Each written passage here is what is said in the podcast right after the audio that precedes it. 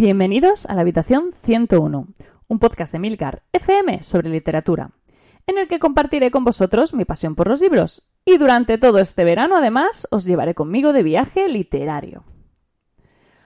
Hoy nos vamos a desplazar hasta la India, un país inmenso en el que podemos encontrar una de las siete maravillas del mundo, el Taj Mahal, que aunque es espectacular, no sería lo único con lo que yo me quedaría de este país. Empezando, como no, por la comida, porque a estas alturas yo no os voy a ocultar más que soy una viajera gastronómica sobre todo.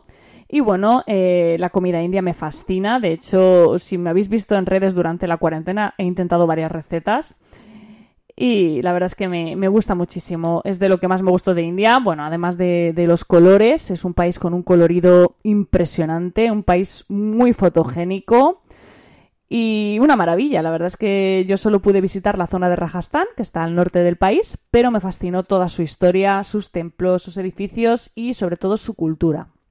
Así que no descarto en volver en algún momento a recorrer la zona sur del país porque debe ser también maravillosa.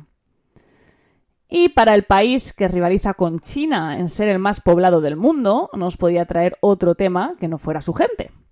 Así que vamos a hablar de una familia, porque como siempre digo, un país no es nada sin las personas que lo habitan. En este caso, os voy a hablar de El Dios de las Pequeñas Cosas. La autora de esta novela es Arundhati Roy, escritora y activista india. Su madre era cristiana y su padre hindú, algo que tendrá especial relevancia en la trama de la novela, como, como comprobaréis si os decidís a leerla. De hecho, la novela es semi-autobiográfica y porque la autora pasó parte de su infancia en Ayemenen, que es el lugar donde transcurre la infancia de los protagonistas de la novela. Como os decía, la historia de la novela transcurre en Kerala, cosa que es importante señalar porque, bueno, en un país tan inmenso como es India, cada región es un mundo aparte. Y Kerala no tiene nada que ver con Rajasthan. Y, por supuesto, no tiene nada que ver con Delhi, que es como otro mundo, otro universo. De hecho, a lo largo del libro vamos a ver cómo las palabras en malayam, que es el idioma propio de esta zona, se cuelan de manera natural en los diálogos de sus protagonistas. La historia va a transcurrir entre los años 1969 y 1993 y va a estar centrada en la vida de los gemelos Rahel y Esta. Una vida que va a tener momentos bastante duros, eh, bastante complicados. Y bueno, aquí la verdad es que Roy no se va a andar con tonterías y va a narrar algunas escenas bastante crudas. Es una novela con una estructura no lineal, es decir, que constantemente vamos a estar saltando en el tiempo, viendo diferentes momentos de la vida de estos dos hermanos. Eh, de hecho, la novela arranca con el reencuentro a los 31 años de, ambos, para después narrar la infancia que en común. Vamos, eh, también es destacable que, bueno, algunos sucesos se reviven varias veces, cada vez desde una perspectiva diferente. En eso quizás podríamos decir que, que recuerda un poco, así de lejos, ¿no? al realismo mágico de Cien años de soledad.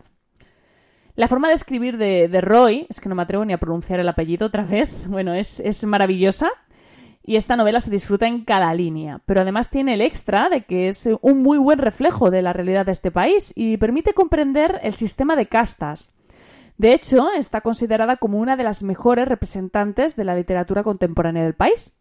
Así que bueno, si queréis descubrir India, creo que es una muy buena opción. Muchísimas gracias por el tiempo que habéis dedicado a escucharme. Espero vuestros comentarios en nuestro grupo de Telegram t.me barra habitación 101. Y como siempre, los comentarios están abiertos a sugerencias, países y libros para incluir en este viaje. Leed mucho y recordad, nos encontraremos en el lugar donde no hay oscuridad.